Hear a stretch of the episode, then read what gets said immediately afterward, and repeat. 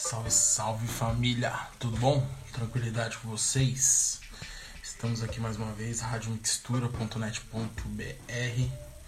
Eu sou o Léo Brito, sejam todos, todos e todos, todas muito bem-vindos. Acho que eu falei todos os gêneros.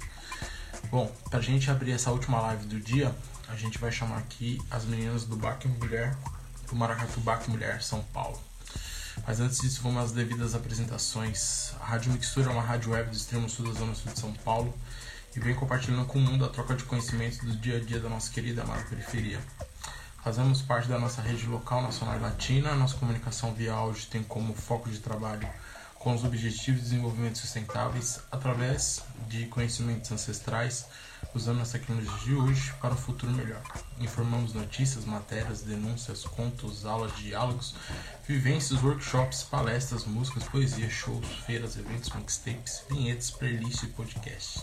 Tivemos a honra de sermos contemplados em 2020 pelo Programa para a Valorização de Iniciativas Culturais, popularmente chamado Como Vai, né, estamos executando em 2021 por todas as questões pandêmicas que já conhecemos. Quem quiser conhecer mais sobre o estúdio Rádio Mixtura, estamos dentro da casa da agência Solano Trindade, Rua Batista Crespo 105, Campo Limpo, ao lado, bem do lado mesmo do terminal Campo Limpo, tá? É, deem um salve pelas nossas redes sociais, e-mail, WhatsApp ou qualquer uma delas aí, Instagram, Facebook, que o Dico, criador desse projeto aqui, vai ter uma honra imensa de recebê-los na nossa casa e apresentar para vocês os nossos serviços dentro da rádio, tá bom? Falando um pouquinho aqui das manas do Maracatu Bac Mulher SP, é um grupo filial do grupo Maracatu Bac Mulher Recife, considerado o grupo 7 que deu origem ao movimento feminista do Baque Virado. Tanto esse movimento quanto o grupo é, 7 foi fundado e é regido pela mestra Yaquequere Joana Carvalho desde 2008, certo?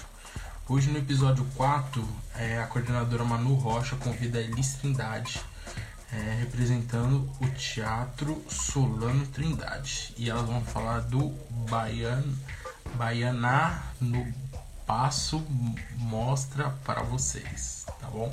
Deixa eu chamá-las aqui. Um minuto.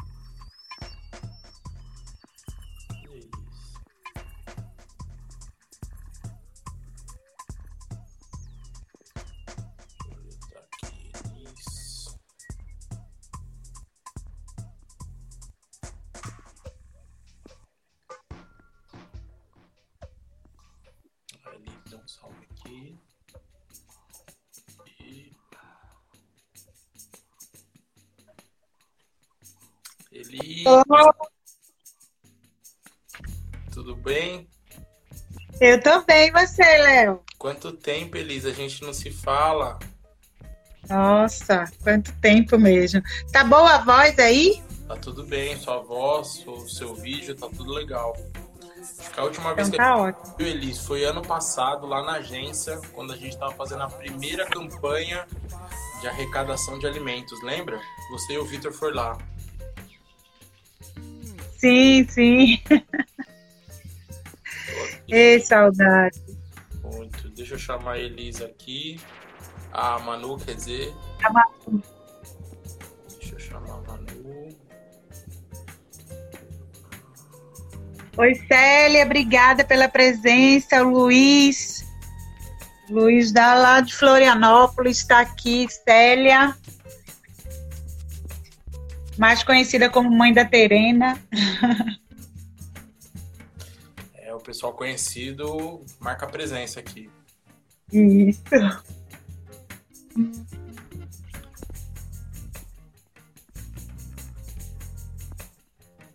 Manu, se você estiver por aí e quiser mandar o convite, também aceito. Estou assim para você participar.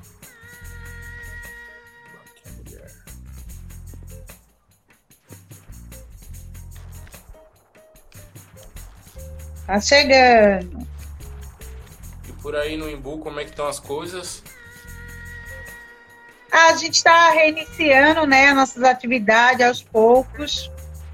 Já até publiquei alguns vídeos e fotografias. A gente está dividindo a equipe. Nosso grupo é bem grande, então, mesmo que a gente tenha um espaço grande, a gente ainda está na espera que a maioria deles tomem as vacinas e tomando todos os cuidados que precisa tomar, né? Porque o plano é nos matar. E o golpe tá aí, cai quem quer. É verdade. Isso você falou a verdade agora mesmo. O plano é esse, tá dado. É. Bom, estamos aqui ainda tentando conectar a nossa Eita, amiga. Célia tá dizendo que adorou meu look. Nossa, Célia, eu vou te falar o truque, viu? Depois de um privado eu te falo.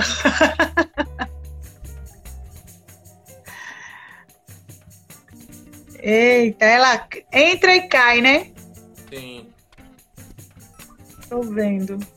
a Manu é uma pessoa de sorte para entrar nas lives. A gente já teve esse, essa, esse ruído aqui para ela entrar algumas vezes. Eu achei é tão forte da Manu que aí, às vezes, o Instagram não aguenta. O baque dela ninguém aguenta, gente. Aguenta, mulher, aguenta.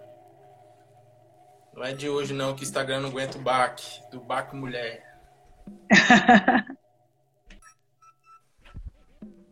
Ó, de novo. O que acontece? Será que eu posso? Não, né, eu não posso. Você que pode, né? É, a gente que faz esse convite aqui. É. E hoje ela mudou de casa exclusivamente para não cair a internet. Que antes a gente achava que era a internet. Mas não, Sim. é você, mano, é a sua energia que é muito forte. E aí acontece isso, mano. Mas Quando eu vim, aí a Roberta falou, né? É bom que esteja em casa, que atualize a internet. Eu fiz tudo isso. Eu morri de medo, porque quando eu cheguei em casa, eu falei, nossa, não tenho internet, vai ter que ser com os 4G. Mas aí deu certo, eu liguei, aí deu certo. que bom. Vai dar certo aqui com a Manu também. Ela A Fabi Sena, rainha, está aqui. Oi, Fabi. Beijo no seu coração.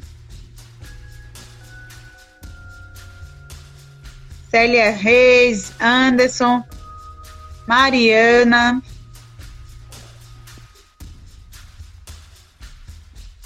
Afezinho, Cleia. Oi, Cleia. A Manu tá entrando. Vamos jogar coraçãozinho aí, gente, que a Manu entra. Isso mesmo. Aperta aí no coraçãozinho que é de grátis. Aproveita, gente, que eu tô vendo aqui que tem umas 10 pessoas já online. Essas 10 pode chamar mais 10 pessoas, enquanto a guerreira Manu entra.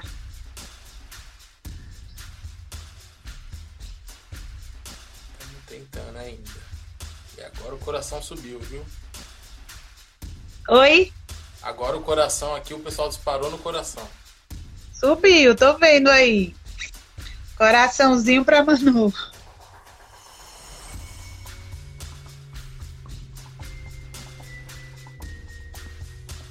Roberta! Saudade, Beta! Dá um beijão na Nina e no Jota.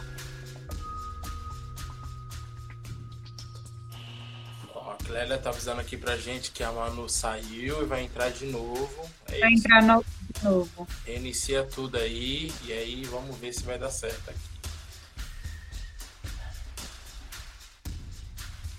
Caio. Tá na live também. Enquanto isso, vou convidando outras pessoas aqui. Fique à vontade, Elis. Você tá na agência? Não, tô em casa.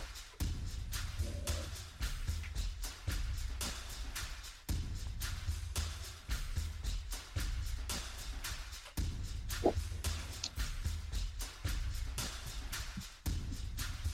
Roberta, tudo bem? Roberta dando um axé aí.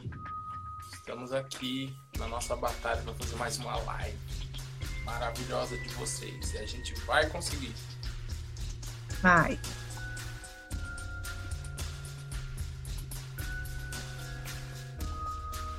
André Santana, gente, o grande artista pernambucano, mora aqui em São Paulo há muito tempo, é um maravilhoso. Tá aqui na live também. Oi, André. Falar em dança, pode convidar o André também, porque ele é 10 e meio. Além disso, é nordestino, né? Que eu adoro. Quando a gente se encontra assim, parece que a gente levanta todas as memórias assim, mesmo que a gente sempre morou separado, né? Sim. E aí, essa semana ele postou umas coisas no Instagram dele. Ele posta as comidas e já vem a memória.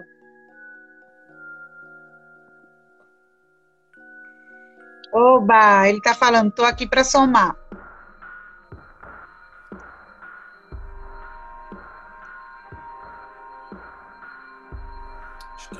Vai trocar de, vai trocar de perfil, vai tentar pelo perfil pessoal. Ah, tá bom. Eu acho que ela chegou com perfil pessoal. É, vamos tentar colocá-la aqui.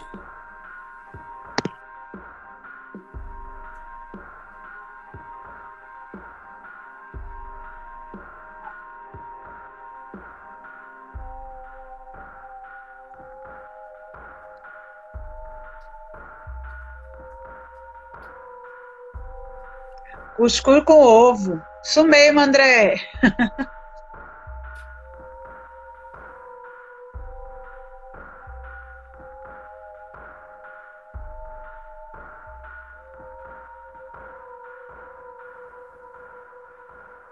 Tenile. Tenile Guian. Benção.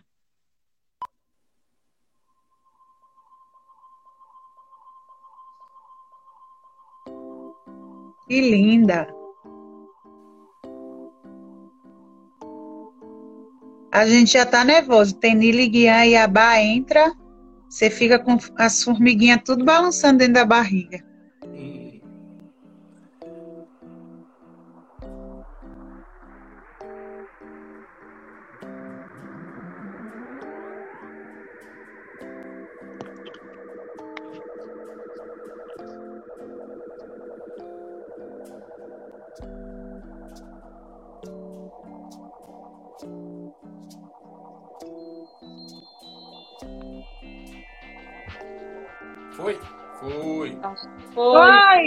Gente. É, gente, merece corações agora, hein?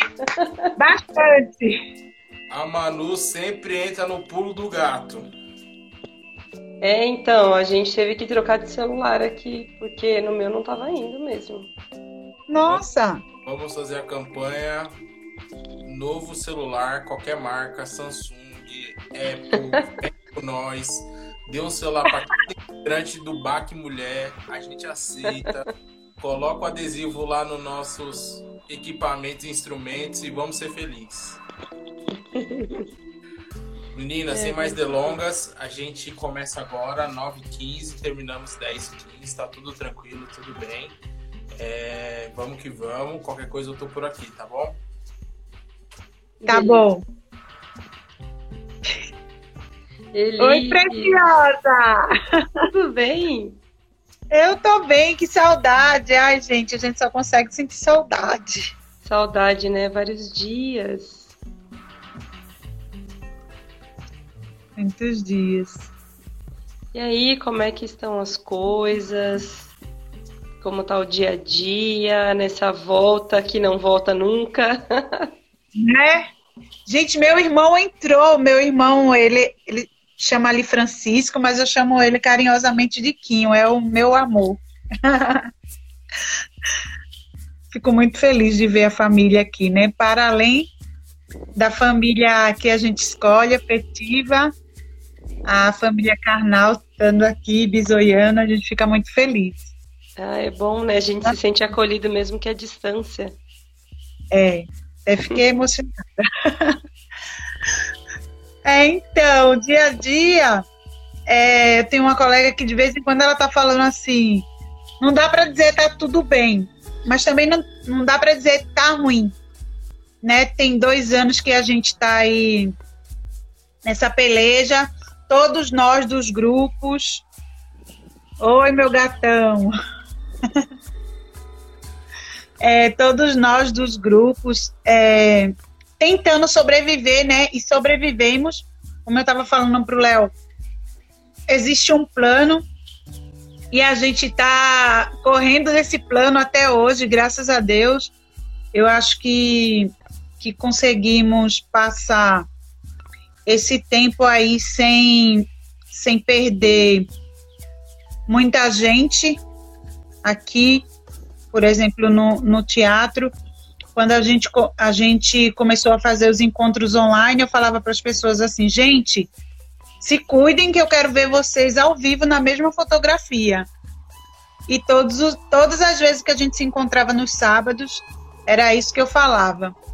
É, e eu acho que, que funcionou, que assim todos estão se cuidando muito bem. Os que tiveram aí o Covid é, já descobriram, alguns tiveram é, sequelas, outros não. É, mas aí também tem o um lado emocional que a gente começou a trabalhar dentro do nosso projeto é, da peça Malungos, que é um, um, projeto novo também que a gente está trabalhando aqui no teatro. A gente começou a trabalhar a partir da, das memórias e emoções das pessoas e principalmente das mulheres. Eu acho que isso fundamentou muito a nossa sobrevivência é, até hoje, né? E não deixou ir embora o pouco da energia, porque teve uma hora que a energia deu uma baixa e a gente já não aguentava mais olhar para o celular, para o computador, e aí a gente recuperava um pouquinho, e aí a gente falava no pé de ouvido, um a cada vez, falava da importância de cada pessoa, falava desse plano, que nem adianta falar o nome dos, dos articuladores, porque eu acho que a live aí cai de verdade, e aí a gente entendendo que existe esse plano, né, como diz o bordão, é, o golpe está aí, cai quem quer. Então a gente não caiu no golpe e a gente sobreviveu, né? E agora estamos tentando juntar tudo isso que estava aqui só nas telinhas, cada um em uma na sua casa, para arrumar o quebra-cabeça e estamos trazendo eles aos poucos aqui para casa, né? Para nossa casa. Ai, que maravilha, é muito bom ouvir isso, né? É um trabalho de família, em família, para e com a família. é gratificante ouvir que não tiveram, não houveram perdas, né? A gente sabe que infelizmente muitas pessoas perderam seus entes queridos, mas uhum. traz um, um, um calor no coração a gente saber né, que pessoas queridas não perderam outras pessoas queridas no meio disso tudo, né? Eu, eu particularmente perdi, né, família, mas assim, do elenco a gente conseguiu não perder ninguém. Mas a, a minha tia que faleceu, ela morava em Pernambuco. E eu falo também que foi uma articulação do governo, porque ela passou em três hospitais, três hospitais, e ela não foi atendida, porque o hospital estava cheio, porque isso, porque aquilo. E, e assim, quando eu vejo vocês fazerem todas a, toda essa movimentação o ano inteiro, falando das mulheres lá do Encanto do Pina, para mim, é, participar de uma live, participar das campanhas, participar das doações, nem que seja da minha doação de tempo para as mulheres do Pina, eu tô fazendo isso pelas minhas mulheres. E, e quando a minha tia Ângela foi, que eu entendi que foi isso, a gente se sente muito impotente, né? Porque você está aqui, distante, ela está lá e não ser atendida. E quantas vezes eu já vi a mestra Joana fazendo várias campanhas aí para que as, as outras que estão do lado dela não caiam, né? Não padeçam. Então, a gente conseguiu aqui no elenco, mas pessoal, é, infelizmente ela foi. Infelizmente, né? Mas, Elis, vamos lá. Você falou sobre Pernambuco. Então, conta pra gente como essa mulher maravilhosa de Pernambuco chega aqui em São Paulo, em Budas Artes. Nossa, é história longa. Essa live só não vai dar, não, mas eu vou tentar resumir. Era final de 2008 e eu conheci a minha sogra num evento que chamava Fliporto. Não chamava, porque ele ainda acontece, lá em Porto de Galinhas. Eu trabalhava num hotel que chamava Hotel Armação. E, e aí eles foram para lá, minha sogra e o Vitor. E aí ele olhou para mim e falou assim: Você já casou ou tá me esperando? Aí eu falei assim: Eu tava, né? Que você já chegou. Aí ele falou: Então a partir de hoje você é minha esposa. e a gente, a gente ficou aceitando que isso era real mas não tivemos relações nenhuma, né? Nem de pegar na mão, assim, porque eu sempre considerei que se eu estava naquele hotel trabalhando como supervisora naquela época, eu, ele era só o cliente do hotel. Então a gente combinou que se encontrar um, 15 dias depois, quando ele já não era mais cliente do hotel, deu errado. Eles tinham ido inaugurar a estátua de Solano Trindade no pátio do Terço. E aí, quando, quando eles foram inaugurar, a gente não deu certo de encontrar. Eu encontrei ele três meses depois em Salvador. Aí eu estava de férias, ele me convidou para ir, porque quando ele me, me conheceu, também ele perguntou quais os sonhos que eu, que eu tinha. E eu falava que era ter uma casa em Nossa Senhora do Ó, que é o, ba... é o, o distrito mais próximo de Porto de Galinhas. Era ter, era viajar para Salvador ir para África. E ele me perguntava por que, que eu queria ir para Salvador. E eu falava para ele que eu achava que se eu fosse para Salvador seria uma maneira de estar mais próximo é, dos meus. E, e aí ele falou: e África? Eu falei: África é porque se eu for para Salvador eu vou segurar um pouquinho a emoção antes de chegar na África. Então já fui algumas vezes para Salvador, me preparando para ir para África.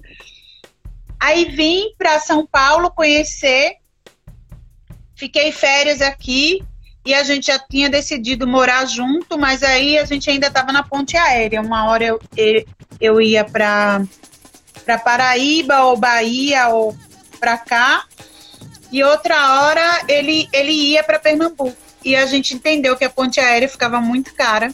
A gente resolveu construir essa casa aqui que a gente mora hoje. E eu vim morar aqui. Aí os pré-requisitos foram assim: eu falei para ele, eu não sei cozinhar e eu tenho uma coleção de bonecas. Aí ele espertamente já trouxe a minha mala cheia de bonecas. Então eu vi é, alguns meses depois que ele trouxe minhas bonecas, que ele sabia que eu não ia deixá-las aqui. E comecei a cozinhar um ano depois, porque ele disse que eu enganei ele, que eu sabia cozinhar. então eu não vim pela dança, né? Eu vim por isso, porque já estava casada com o Vitor e a gente oficializou três anos depois. Eu falo para ele que ele teve três anos de experiência, que se não desse certo eu ia embora. Aí ele falava: suas bonecas fica, então você não vai. Então a gente ficou, super deu certo. Eu eu falo que quando eu cheguei aqui eu senti que São Paulo era um lugar muito frio, mas não de frio temperatura. Eu sentia que as pessoas. Eu precisava do calor de Pernambuco e eu encontrei o calor de Pernambuco do lado da minha casa. Porque o teatro é aqui, exatamente uma parede do lado de casa. E eu acredito que se não fosse a dança, a energia dos tambores, a energia desse, desse pisar no chão, talvez eu não tivesse aqui. Porque também quando me juntei a essas pessoas e depois a gente vai descobrindo que é só a maneira de ter desconfiança que o entorno obriga você, né? É, a, atualiza, a atualidade obriga você a ter desconfiança de tudo. Então eu fui entendendo que as pessoas, quando são amigas também, elas são amigas de verdade. Mas mesmo assim eu senti a falta do calor humano dos dois beijinhos de Pernambuco. é, porque eu tocava muito, né, Manu? Eu tocava muito nas pessoas, assim, eu não falava só. Eu tocava, tocava braço e as pessoas já se assustavam, porque são culturas diferentes. Eu só vim entender depois de muito tempo. Foi bem difícil para mim entender como assim dar um beijo? Que pressa é essa de dar um beijo só? E eu gostava de beijar e aí abraçar.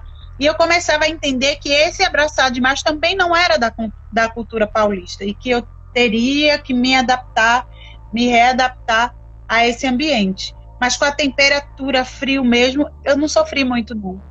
Consegui me adaptar bem. Que linda história, Elis! As pessoas falam que a gente tem que escrever um livro, eu e o Vitor. Nossa, super. Toda vez que eu tenho um contato um pouco mais próximo, eu fico sabendo de histórias maravilhosas. Ai, que maravilha. Então, aí você veio para cá. É, e como é que surge essa relação com a dança? Foi por conta do teatro popular Solano Trindade? Não foi? Como que você já dançava lá? Eu dançava, mas não é, profissionalmente, né? É, também não era brincante de maracatu.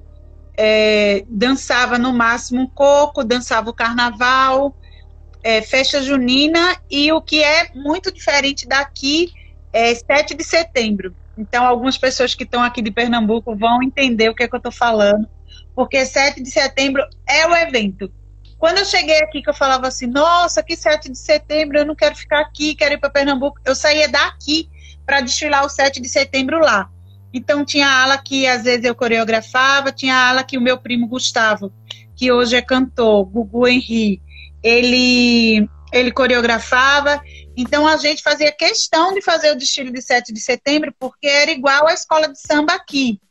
Só não tinha os carros alegóricos, tinha alguns equipamentos que é, aí já vai tirando do chão, vai se modernizando um pouco, mas não chegava a ser um carro alegórico, no máximo um trio elétrico assim e um carro de som.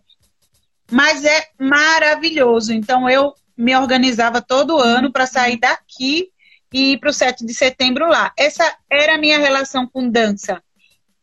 Quando eu vim para cá, ah, também a gente tinha grupos de dança, mas só para fazer as festas no bairro, a festa na escola, porque o padroeiro do meu bairro, lá de Rurópolis de Pojuca, é, é São João Batista. Então a gente já organizava a quadrilha junina em homenagem a São João Batista. E era tudo muito bom. Então a gente fazia também dança country, mesmo que seja que não seja a nossa referência é mais forte de lá, a gente acabava fazendo porque é o meu irmão esse que está na live, ele adora cavalos, então tinha corridas de cavalo, tinha rodeio, um monte de coisa. Então era maravilhoso participar de tudo isso. No entanto, lá eu trabalhava é, em coisas administrativas, que eu era supervisora desse hotel na área turística. Quando eu vim para cá, eu falei, eu vou ficar um ano sem trabalhar, porque eu já fiquei muito tempo. Não aguenta, né? Aí deu cinco meses, Vitor falou, você já está um pouquinho nervosa, acho que você está querendo trabalhar. Aí eu, eu não quero trabalhar, se você quiser trabalhar, vai você. Aí ele arrumou um trabalho para mim, eu fiquei calmíssima. Não consegui ficar um ano de férias. Fui trabalhar de, num restaurante que chamava Restaurante Buenos Aires aqui, recebi os clientes, às vezes era garçonete, às vezes estava lá fazendo as caipirinhas. Apesar de não beber, eu faço uma muito boa. E fiquei aqui pelo, pelo teatro. Horas eu, eu fui chegando devagar também, porque já existia um elenco, né? Minha sogra já fazia esse trabalho aqui há muito tempo. E eu fui chegando devagar, pensando, ai, danço não danço. Aí preferia ficar mais fazendo maquiagem, fazendo um turbante na cabeça das pessoas, acompanhando o cortejo, oferecendo uma água. Então eu entendia que ainda não era o meu lugar de entrar. E aí, às vezes, eu achava estranho o baque daqui, né, do Teatro Popular Solano Trindade. E eu conversava muito com um primo meu de Pernambuco, ele falava, ai, prima, mas o baque de vocês é igual que tem em Nazaré da Mata. Tem até um, um rapaz que está aqui na live que ele chama Elex. A gente foi lá visitar o, o Maracatu também, Cambinda do Brasil, em Nazaré da Mata, e a gente descobriu que o jeito que a gente toca aqui é o jeito desse maracatu, que é um maracatu bem antigo lá, mais de 100 anos eles, eles têm, e que também ele tem uma característica X, porque a minha sogra traz esse, esse toque de maracatu pela oralidade, e ela não sabe tocar, não sabia tocar, e ela ensinou o Vitor, ensinou meu cunhado Caçapava, ensinou todos os meninos pela boca. Então ela falava tim, tom, tim, tom, tim, tom, tom, tom, tom. E os meninos sabiam que tinha que fazer isso no agogô. Ela falava agora caixa, agora não sei o quê. Então ela criava frases para os meninos entender que era isso que ela queria que tocasse. Então a gente não vai, não é que a gente diga assim, nós somos raízes puras. Mas aconteceu uma coisa orgânica que ficou, para mim, quando eu chego, fica um pouco diferente do que era o que eu tinha conhecido, até porque eu não era da vivência do maracatu. Então, existia também esse distanciamento e fui aprendendo com ela toda essa trajetória dela e fiquei aqui. Aí vi, fui, fui para dança. No meio desse percurso, eu desisti de fazer veterinária e psicologia e fui fazer faculdade de dança também. Ela ficou muito feliz de ter ido fazer, e, e aí ela já sondava é, a possibilidade que eu ficasse como coordenadora da dança. E eu sempre achava assim, não, ela não vai morrer, gente. Essa mulher não vai morrer, ela fica doente, escuta o tambor, já levanta. Então, às vezes eu falava, ah, tá bom. E às vezes eu falava assim, não, a senhora não vai morrer, não. Pode ficar com o seu povo, que a senhora já está aí há muito tempo, pode ficar com eles. E aí a gente foi, eu fui acompanhando os cortejos, fui aprendendo com o Vitor, aprendendo com ela, aprendendo com, com, com alguns mais velhos do teatro. E sempre nesse respeito de chegar devagar, né? De entender que que eu vou aprender, que eu vou chegar uma hora num patamar maior, mas que eu precisei primeiro entregar água ou passar um batom na boca de alguém ou uma sombra para poder chegar depois no lugar de rainha e depois chegar no lugar de coordenação do, do maracatu, que é o nosso carro-chefe, né? Que a gente tem outras danças aqui também. Aí pronto, fiquei, embarquei, acabou, não tem mais como voltar. Depois que você vai, na, vai naquele lugar, mesmo quando você fala assim, eu não quero machucar, cultura popular é muito difícil, o povo briga daqui, briga daqui, deixa os figurinos espalhados, né, Roberta? Leva o figurino para casa, não traz, tambor tá rasgado, ninguém fez a afinação do instrumento. Aí você diz assim, gente, é isso, porque é família, a família briga. Família briga se você deixou a panela queimar, família briga se você deixou se você deixou a roupa fora do lugar, eu acho que só muda de, de objeto. Mas é uma grande família. Então, eu fui acolhida pela essa grande família que é o Teatro Popular Solano Trindade e fiquei. Aí minha energia foi melhorando, né? É, teve um período que eu era uma pessoa muito feliz. Aí depois eu ficava sentindo tristeza de saudade de Pernambuco. Aí Vitor fez um combinado que eu ia prometer para mim mesmo e para ele que todo ano eu ia voltar para Pernambuco.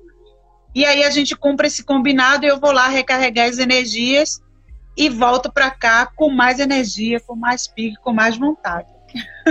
Renovada. É, que precisa, né? É importante.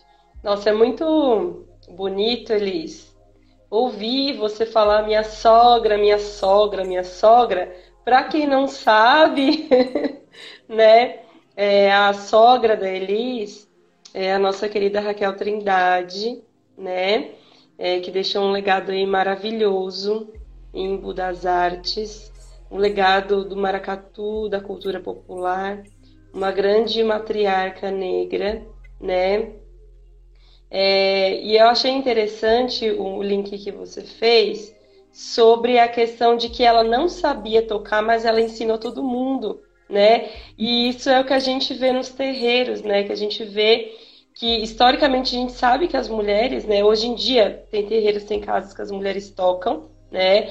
Mas em muitas casas as mulheres ainda não tocam e nas, é, enfim, nas casas tradicionais foram as mães de santo que ensinaram os ogãs mesmo sem tocar, né? É essa lindeza que é a tradição oral que a gente tem, que a gente herdou é, do continente africano, das culturas tradicionais africanas, né? A história que é repassada, que é contada de geração em geração, né? E é lindo demais a gente ver e ouvir você falar sobre esse legado que ela deixa, né, e que você dá continuidade é, junto com a sua família. E então, assim, eu apenas acho que se você quiser, pode falar um pouquinho mais sobre a Dona Raquel para as pessoas que não conhecem, sobre a sua relação com ela, né, que a gente nota que é uma relação de muito afeto, uma relação uhum. muito generosa. Conta pra gente um pouquinho mais sobre Conto. É, vou pegar só esse seu gancho, porque o Vitor sempre fala também nas palestras dele que lá na casa do, do pai de santo dele, que já, já é falecido, Manuel Firmino da Cruz, que é conhecido como Pai Quilombo, no Taboão da Serra, quem ensinou o Opotum a tocar foi a mãe Bárbara, que é mãe Bárbara de Oiá. Ela agora assumiu a casa depois que o pai Quilombo faleceu, e é isso, né? a maioria das vezes são elas que passam, é, e ela fala assim, né, que se precisar, ela toca, dependendo das, de quem chegou lá, de como chega, do, do grau de respeito que chega, limpo ou não, ela, ela falou, eu prefiro tocar. Eu estava vendo o comentário aqui, eu ouvi Tenille dizendo, Nina entrega quem briga. Aqui também tem uma, Tenille, tem Yasmin, ela fala, tia, eu não acredito que eles estão brigando. Então, os pequenos nos ajudam a também, os herezinhos, aí nos organizar. E eles ficam de olho em tudo. Quem passa mal, eles falam. Quem, quem não estiver cantando, eles falam. Então, eles dão aí esse grande apoio. É, eu vou falar dessa minha relação com, com a minha sogra, que era uma relação muito de, de, de mãe e filha mesmo, né?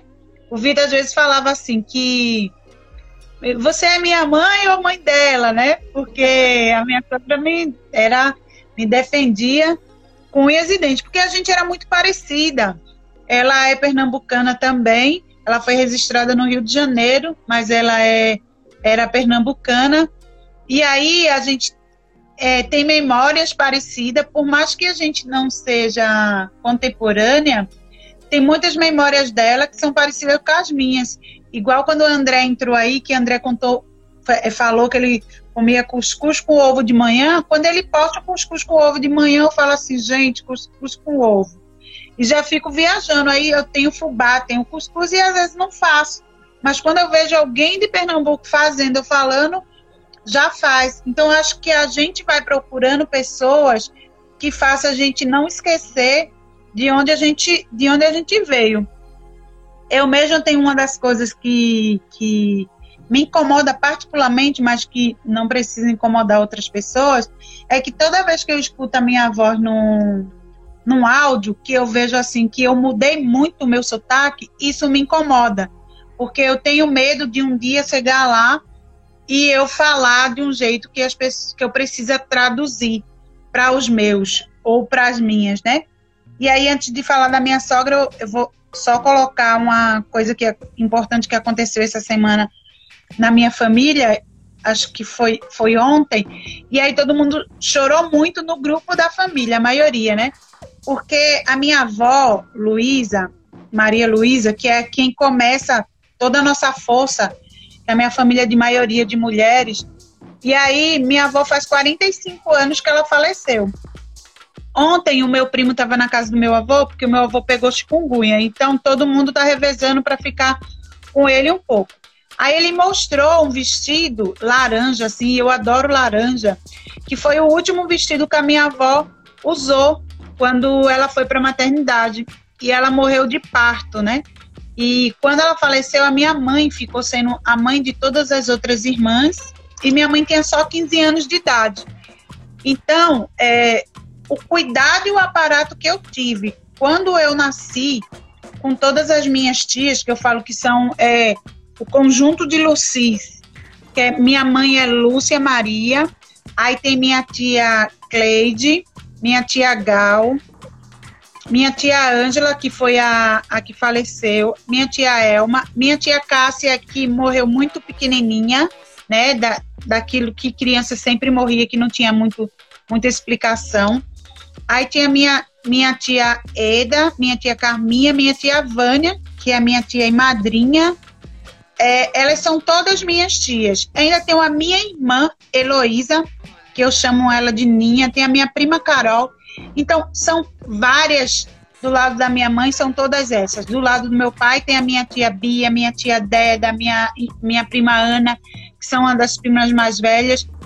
E quando eu nasci, que eu sou a primeira neta do meu avô, eu não, eu não tenho direito de desistir de coisas. Porque elas não desistiram. Elas foram trabalhar de doméstica, elas foram trabalhar na lavoura, elas algumas trabalharam na, na roça, no plantio. É, meu avô fazia questão que elas estudassem, porque ele tinha uma, uma fala que às vezes ele, ele dizia assim: mulher é um bicho muito sabido, nem precisava ir para a escola, mas se ele me visse no meio da rua na semana, ele já perguntava: não tem nada para fazer na escola, não? Então, quer dizer, ele estava nesse processo de manter todas essas mulheres dele na, na sala de aula. E, e a gente foi ensinada também a se defender muito cedo. A gente tem uma brincadeira que fala assim que quando a gente ia para casa de farinha, que a gente ganhava uma faca, não era uma faca para a gente aprender a descascar a macaxeira e a mandioca. Na verdade, eu acho que era a intenção da gente de dizer assim, ó, você uma hora vai precisar disso aí para se defender. E o meu avô, ele tem uma admiração tão grande pelas mulheres e pela mulher dele, que ele guarda essa roupa assim a, a esses 45 anos e ele falou ontem pra gente que a única coisa que a minha avó falou quando estava é, na maca foi cuida do cabelo de Ângela, que o cabelo dela tá muito bagunçado, tá feio, tá estragado.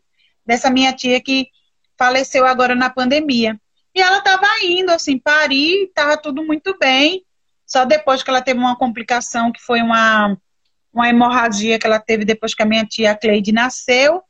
E ela faleceu, mas todas as mulheres se fortaleceram. A minha tia Carminha era irmã de criação da minha, da minha avó Luísa, que também deu esse apoio para a família.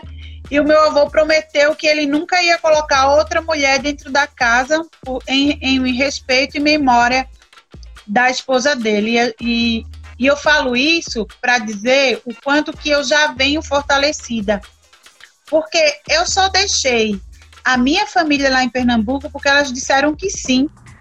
Então elas disseram que sim, que sempre estariam comigo. E a hora que desse ruim, eu voltaria. Então eu só vim porque eu tinha certeza que eu, que eu tenho para onde voltar. Então, quando eu venho para cá, que eu conheço a minha sogra, que a minha família também conhece a minha sogra, elas relaxam, ela fala tudo bem. Ela tá bem e elas falam: "Nossa, sua sogra parece muito com a gente". E esse processo de conhecimento, de troca, de fala, a gente até falava assim, ai, vamos casar vovô com a minha sogra, porque a gente fica tudo em casa. Mas a gente não conseguia. A minha sogra já tinha desistido, já tinha casado as oito vezes. Aí a gente dizia, casa só mais uma vez com vovô. Ela falava, seu avô não quer mais casar com ninguém e eu não quero casar com ninguém que mande em mim. Então deu tudo certo, cada um para o seu lado. Mas hoje em dia ainda tenho meu avô, mas ela foi essa fortaleza de chegar aqui, de me ensinar e de fazer igual uma criança que precisa aprender a andar e de pegar na minha mão e dizer assim, olha, não é assim, desse jeito tá errado. E eu sou chata, né? Eu não gosto que ninguém fique reclamando. Aí minha sogra falava assim: filhinha, não é assim que faz. Eu já ficava chateada. Eu dizia, ai meu Deus, ela vai começar a reclamar. Aí ela me chamava na casa dela e dizia assim: Sabe por que eu falei isso? Porque não era daquele jeito, era daquele jeito. Eu falava, ah, tá. E eu aprendia. Todos os dias eu aprendia com ela. Às vezes ela me chamava na casa dela e eu não sabia o que era. Eu falava, nossa, o que, que eu vou fazer na casa da minha sogra agora que eu tô lavando a louça? Aí ela, não, vem aqui, é rápido. Aí a menina, a Rosângela, que trabalhava com ela, dizia, ela disse que é para você ir agora. Quando eu ia chegar lá, no início, eu achava que era só assim, ah, ela só quer falar mais alguma coisa. Só que você que acha sempre que aquela pessoa não vai morrer nunca, você vai entender depois que você veio para cá com a missão de aprender o que essa mulher já aprendeu lá, onde você deveria ter aprendido e não aprendeu, veio com a força das outras mulheres, mas que eu precisava de outros ensinamentos que era a daqui que ia me dar. Então eu falo que, que, que quando eu faço esse caminho, que eu conheço ela, aí eu caso com o Vitor, depois que eu casei com o Vitor, eu conheci a avó do Vitor, que era mãe da minha sogra. E começo a entender que essa família é uma família de mulheres, eu vou me entendendo mais ainda. Porque todas essas mulheres da minha família de Pernambuco me ensinaram valores, me ensinaram o que é que eu podia fazer, que é tudo. É, me ensinaram da força que eu tenho, do medo que eu não preciso ter, porque se eu balançar para qualquer lado, elas vão estar tá lá comigo. E aí eu venho para cá e eu entendo que aqui começou com Margarida, que Margarida passa as coisas para minha sogra, que passa as coisas para mim, que passa para o Vitor, que passa para todos os homens fazerem o que a parte que ela decidiu não fazer, porque eu não posso dizer que era a parte que a minha sogra não podia fazer, porque ela nunca disse para mim uma coisa que ela não podia fazer. Ela só me disse coisas que ela não podia comer em respeito ao orixá dela mas ela nunca me falou, eu não posso fazer isso, porque isso é coisa de homem. Então, eu não, eu não reconheço uma coisa que eu não possa fazer, de acordo com o olhar dela, de acordo com os ensinamentos dela. E também sei que tem que várias coisas que eu posso fazer em relação ao olhar do homem, que é o olhar do meu avô e que é o olhar do Vitor. Porque o Vitor sempre falou que eu podia fazer tudo o que eu quisesse, e o meu avô sempre falou que ele falava assim, essa frase que eu falei, que ele falava assim que mulher é um bicho que não precisava nem para a escola, ele queria dizer que a gente era tão forte que a gente ia que a nossa inteligência é muito maior do que qualquer homem letrado. Então, quando ele falava assim, não precisa nem para a escola que passa a perna em qualquer homem. Então, ele me dizia: você sabe que você pode, que você é inteligente, que você consegue ter a força de qualquer pessoa. E ele defende todas as mulheres dele nesse, nessa, nesse bairro, nesse bairro que eu considero um, um bairro quilombola, que é um lugar onde ele se assentou e que ele colocou todas as filhas dele ao redor dele. E eu, só, e eu volto para Pernambuco com outro olhar na hora que eu consigo entender qual é a força do maracatu aqui dentro dessa casa. Que ela me fala que o maracatu é uma dança, é um, uma manifestação matriarcal, que o maracatu pode sair sem o rei, mas sem a rainha o maracatu não sai da casa. A relação da calunga. Quando ela me explica tudo isso, eu falo, gente, mas isso é a minha família. Isso é a minha família. E eu entendo por que, que a minha boneca teve que vir para cá antes de mim. Porque existe essa proteção da calunga que vai chegar antes de mim. Quando a dama do passo pega a calunga, ela é só continuidade. A calunga vai estar com o rosto para frente. Então, as minhas calungas elas vieram antes para cuidar do ambiente, para cuidar desse espaço. E aí o Vitor traz e eu só venho porque as calungas vieram antes. E eu só vim hoje para essa live porque todas as minhas mulheres que estão em Pernambuco vieram antes, porque a minha sogra veio antes, porque Margarida veio antes. E eu não sei como tem gente que hoje consegue falar de si sem lembrar de quem veio antes.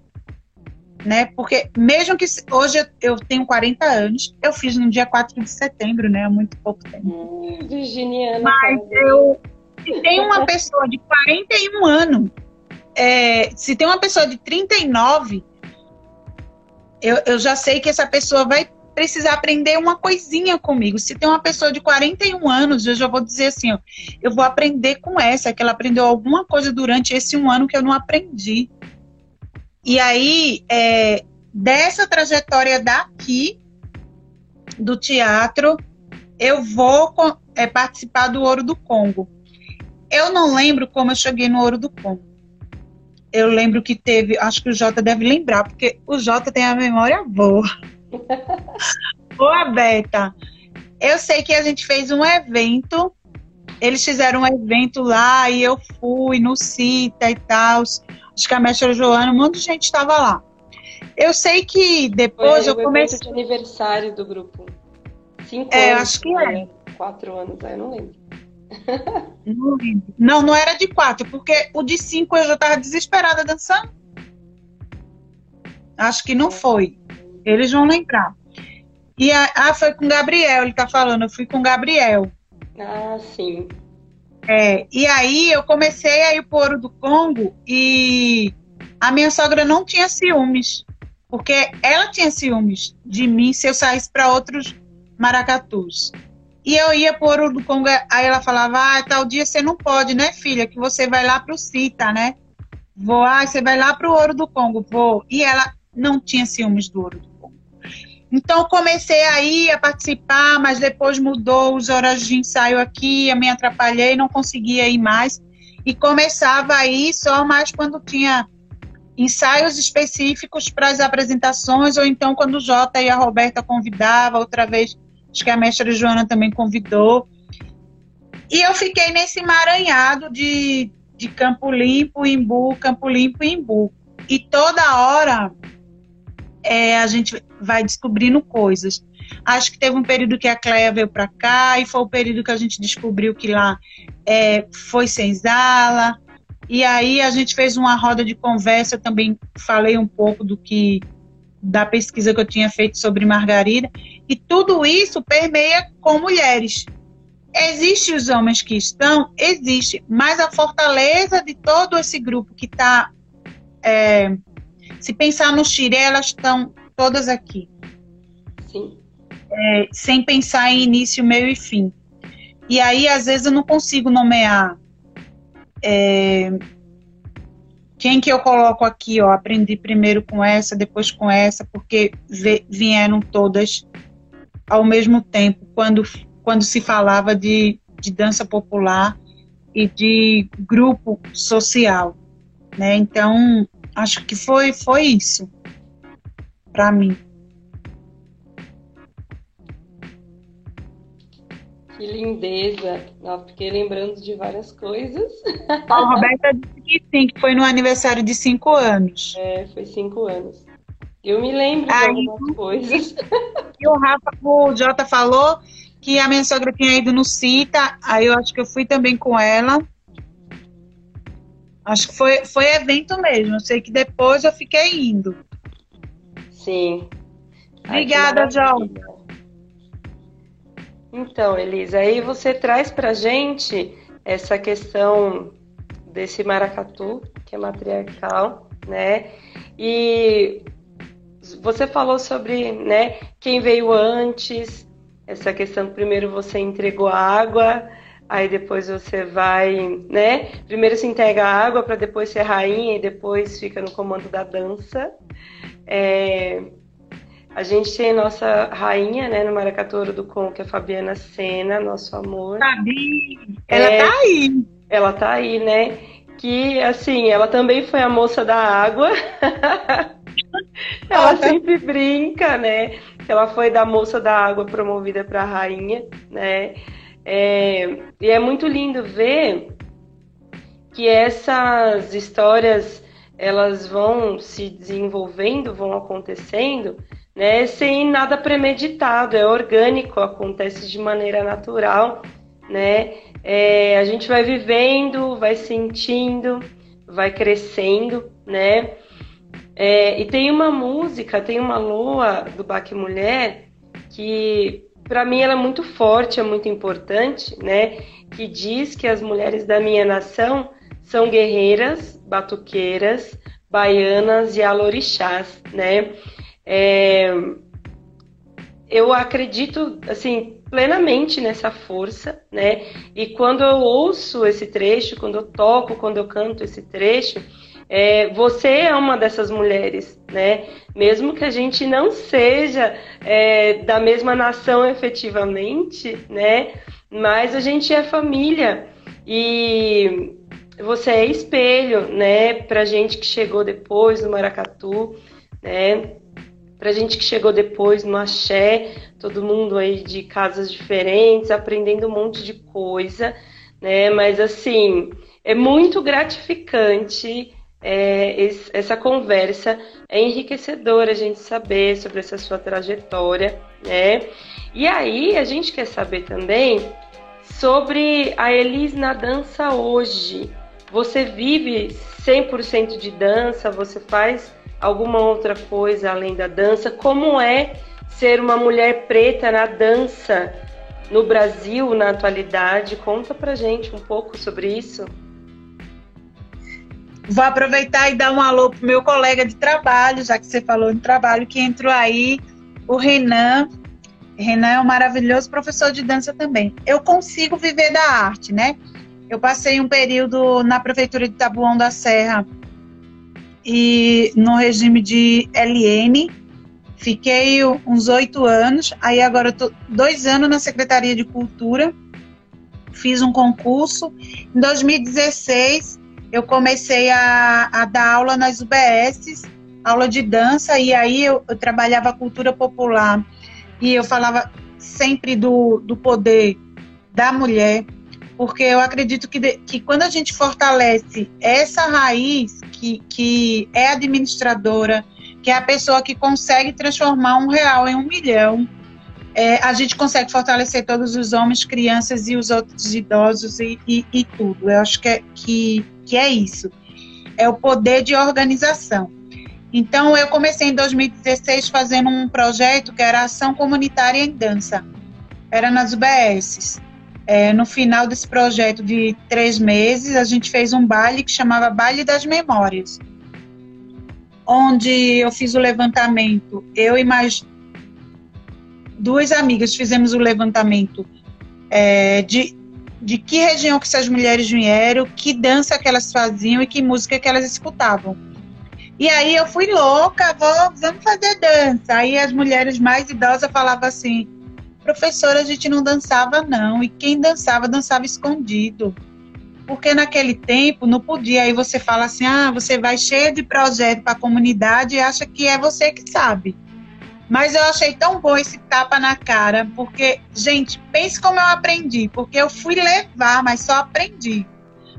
E aí a gente fez um. Elas foram falando que não era exatamente dança, que quem dançava, dançava escondido, porque era considerado, não era bem vista pela sociedade, e que saísse sozinha não era muito menos bem vista, e se saísse com o namorado também estava errado. Estava tudo errado. Mulher não podia fazer nada. Se não podia dançar, imagina tocar. E aí eu fui entendendo esse meu lugar, o lugar das minhas tias, da minha mãe, da minha avó, de todo mundo. E eu fui perguntando para elas assim: mas música vocês escutavam? Ah, escutava, porque a maioria era de Minas, da Bahia e de Pernambuco. E alguns do interior de São Paulo. Aí elas eram cortadoras de cana, é, doméstica, trabalhava na lavoura, isso e aquilo. Aí eu fui perguntando para ela, mas vocês escutavam música ou cantavam alguma coisa?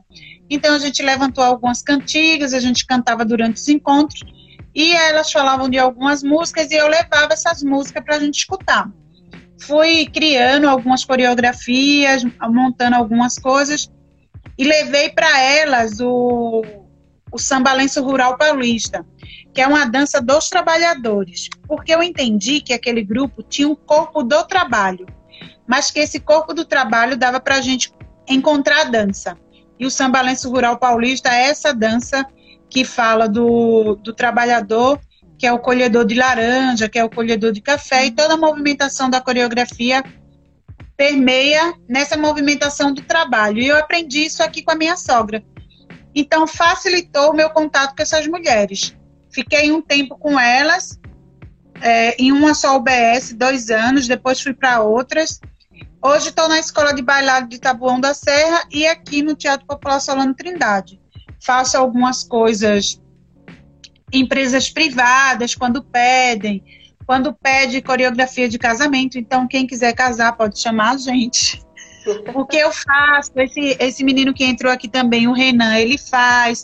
Tem a minha outra amiga, que é a professora Rosângela, a gente também faz coreografia de casamento, de formatura e tudo. Então a gente vai fazendo isso. Então, graças a Deus, eu consigo viver da arte, porque fiz esse concurso, trabalho como professora de dança lá. Nos outros horários, estou aqui no Teatro Popular Solano Trindade, mas aí a gente acaba produzindo, é, sendo figurinista, sendo coreógrafa quando precisa fazer uma outra ação que não está dentro da nossa grade da cultura pop popular, porque a gente também não consegue atingir tudo. Aqui no teatro a gente faz o, o maracatu, o coco, o jongo, o ludum colonial, samba de roda. E às vezes tem coisa que a gente vai deixando para fazer depois. O samba lenço rural paulista, o cafezal, tudo isso a gente faz aqui, mas existem outras manifestações. E quando alguém pede para a gente aquela X ou Y, a gente prepara o grupo para apresentar e aproveita e incentiva o grupo a fazer pesquisa. Então, eu acho, eu, eu considero que eu consigo viver da arte, da, da minha dança, e considero que, que esse movimento de estar sempre pesquisando, sempre curiosa, e entendendo hoje que eu posso errar, que não fui eu que descobri. Eu sou uma pessoa do signo de virgem, super difícil, mas o Vitor também é de virgem, mas ele vive falando esse mantra na minha cabeça. Sabia que você pode errar? Não precisa ficar desesperada, porque eu sou super crítica. Não acerto sempre, gente. Não estou dizendo que eu sou dona da perfeição, mas eu fico lá procurando pelo em ovo, sabe? Você põe um turbante e você fica procurando assim, ai, será que tem uma linha aqui? Você mete um turbante na outra e está procurando. Então eu consigo viver sim da arte hoje. Bacana. Bom, e foi sei um das como... coisas que eu estranhei, né? Porque se a gente for comparar a rede que a gente trabalha aqui em São Paulo, que, que a gente sabe que é a rede que, que são de apoiadores de artista aqui em São Paulo, e for comparar, por exemplo, a que tem em Pernambuco, com certeza é, seria muito mais fácil para o Baque Mulher lá em Recife sobreviver com, a, com as próprias pernas. Sim. E a gente precisa fazer ações aqui para apoiar lá. E não precisaria, porque vários setores da indústria poderiam estar tá alimentando esse sistema lá. Mas ainda em Pernambuco, é, eu não posso falar com 100% de propriedade, porque eu já estou morando aqui há 12 anos, no ano que vem faz 13 anos, e eu não estou vivendo a arte de lá. Mas o que eu percebo cada vez que eu vou lá e o meu primo que trabalha ainda com arte o outro primo que trabalha com quadrilha junina, é que é o ano inteiro trabalhando para, para que os grupos sobrevivam. No entanto, a gente precisa sempre estar em outro lugar para poder manter, manter o grupo. E é rifa, e é sorteio, e é cesta básica, e é não sei o quê. E eu acho que para hoje, Pernambuco já deveria ter entendido que eles se alimentam da arte. E como que não apoia? Como que não alimenta? Eu fui para Nazaré, fiquei morrendo de vergonha quando o pessoal dos grupos de Maracatu me falou o quanto que recebia. Que eu falei assim, gente, isso não é possível. Tocar três dias e você receber isso. Aí a gente fica fazendo essa comparação. Então, se eu voltar a morar em Pernambuco, eu já vou voltar uma pessoa muito chata. Então vai ser difícil me, me adaptar lá, porque eu já entendi que a minha arte é valiosa. Eu já entendi que do poder da dança, a, para além da dança que transforma, a Rosângela Jorge entrou aqui, é uma pessoa que eu aprendi com ela da aula para os cegos. Como que a gente tem um grupo de alunos que são cegos, que dança maravilhosamente, que tudo que a gente coloca de proposta para eles, que são nós três, eu, o Renan e a Rosângela, eles fazem, e o, o entorno Quem tem um dinheiro não está percebendo o que a gente está fazendo.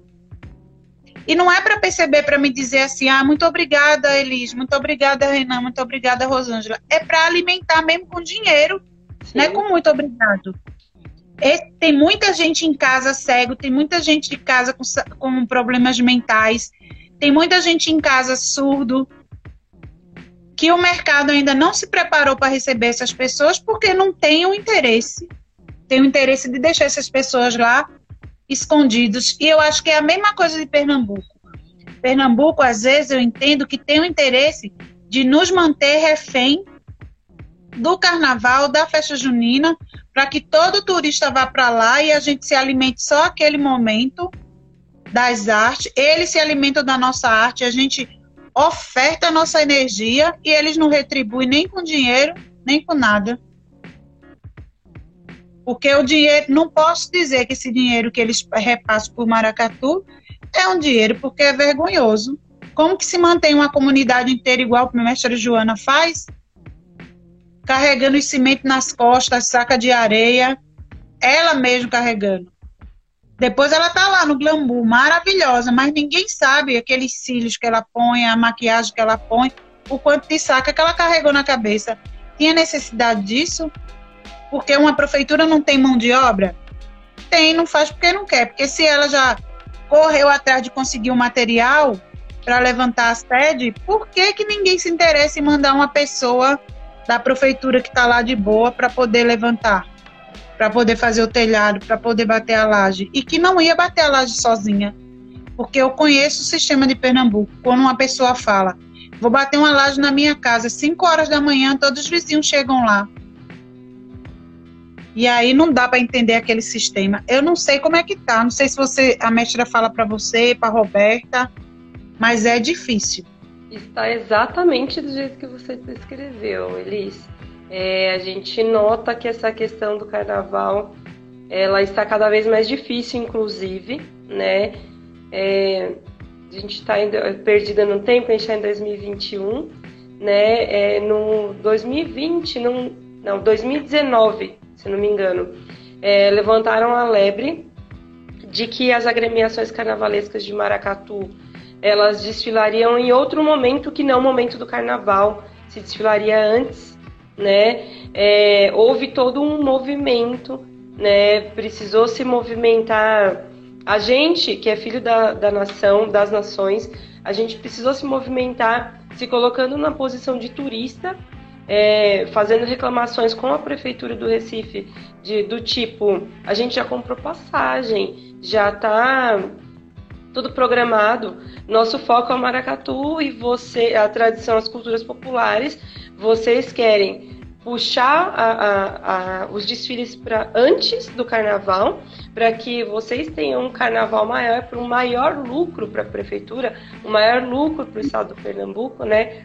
Isso causou bastante polêmica. Depois a gente foi atropelado pela pandemia, né? Mas uhum. se falou bastante na época de que talvez isso, enfim, infelizmente entrasse em vigor, né? E aí a mestra retrata toda essa dificuldade para gente, né? A gente vê o descaso, assim, com a cultura popular que é gritante.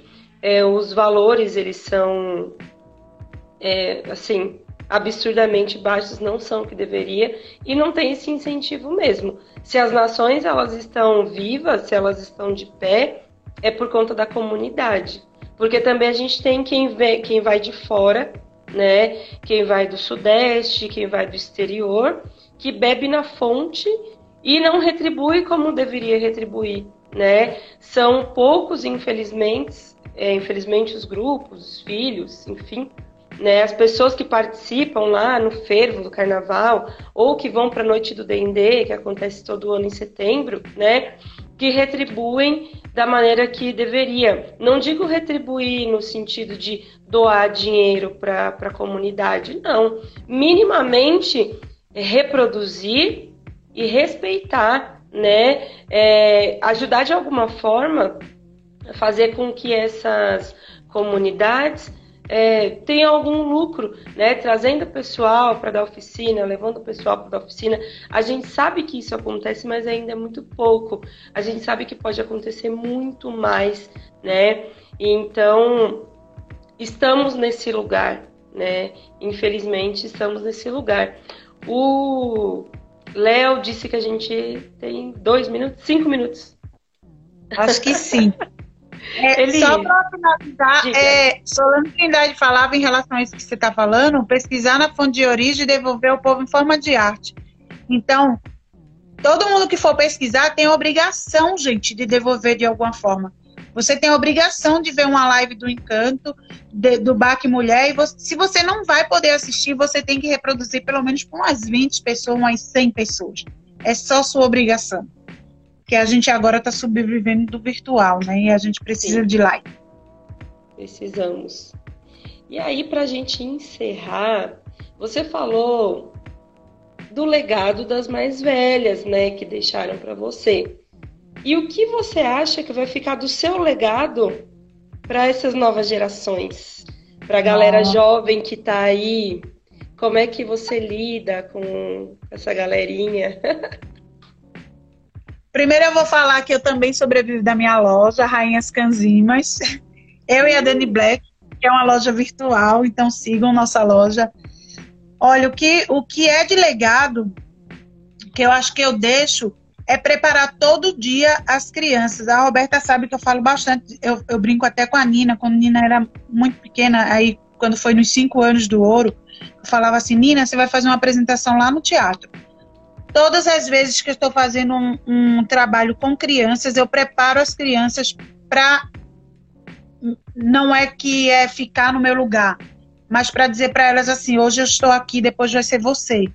Aqui no teatro, eu olho para Benedita, que é filha do Manuel, olho para o Francisco, que é filho do Manuel, a Flora, o Cauê, que é filho da Olímpia, a Flora, que é filha do Trindade a Tawane e eu falo para eles: gente, isso aqui não é meu, vocês tomam conta que eu estou aqui só por enquanto.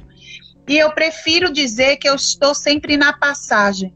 Mesmo que eu esteja sentada na cadeira, fazendo igual minha sogra fez, que ela fazia, ela olhava e via se estava tudo bem, depois ia para casa dela. Eu sempre preparo o espaço para os menores e falo tudo para eles. As coisas que eu falo para o adulto, eu não fico cheia de dedos para falar com palavras infantilizadas para os menores. Porque, como a Tenille mesmo disse, que a Nina está sempre atenta, os menores aqui do meu grupo, eles estão mais atentos que os adultos. Então, eles, eles estão ligados em tudo, eles são bem mais rápidos que eu. Então, acho que, que eu deixo isso. Dizer para ele que outras pessoas vieram e para ter toda essa construção, toda essa esse espetáculo que é o nosso maracatu, que é a nossa casa, que é os espetáculos que a gente vê por aí, muita gente sofreu, morreu, apanhou, foi proibido de dançar, foi proibido de cantar e que hoje a gente precisa continuar. Eu dou aula para três crianças da Rosângela e todas as vezes que eu dou aula para elas, eu falo para elas assim, gente, você, eu sei que vocês podem, faz aí que eu vou só olhar. E eu já dou essa liberdade deles entenderem que isso não é meu, isso eu estou só na passagem, preparando para eles. Assim como a minha sogra preparou para mim, assim como minha avó Luísa preparou, como meu pai Elias preparou, minha mãe Lúcia, meu avô Antônio, que ainda está lá, preparando e dizendo para mim: essa roupa da sua avó está aqui. Alguém vai ter que ficar com essa roupa quando eu for embora. Não quero que ninguém dê fim. Ele falou isso. Então a gente vai passando coisas de geração. E isso que eu deixo tudo que eu sou, tudo que eu tenho, todo o carinho que eu tenho pela cultura popular, todo o respeito que eu tenho pelas minhas mais velhas, eu quero que as crianças entendam isso. Porque hoje é muito difícil a gente acessar alguns adolescentes e crianças por conta da tecnologia. Então, a oportunidade que eu tenho de falar tete a tete com eles, eu falo isso da importância. E achei, Liz, máximo respeito e... Você é, por tudo que você faz. Acho que a gente deveria ficar mais uma hora. Ficaríamos, né? Né? Mas infelizmente a gente tem que encerrar. Agradeço imensamente é, em meu nome, em nome do Baque Mulher SP, em nome do Maracatu Ouro do Congo, por essa troca. Espero que a gente consiga se ver em breve. É, porque a gente precisa. Ó, a Beta falou que no dia 29 tem a última live. Sim, tá com Aqui umas letrinhas. É com a Thaís e a Ilana. É que não tá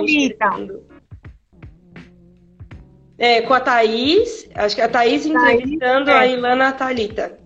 É isso. isso. Então, gente, segue a Rádio Mistura, segue o PMBS SP, que é o Baque Mulher, Ouro do Congo. Vamos seguir. também quem ainda não, se, não segue, né? Segue aí, é. pelo amor.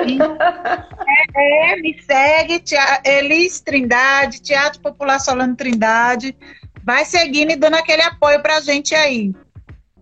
Para que a gente se fortaleça cada vez mais. Axé, Elis, boa noite, sinta-se abraçada. Boa noite. A gente se vê em breve. Beijo, e, gente. O Jota falou logo. que também tem, tem live dele. Tchau.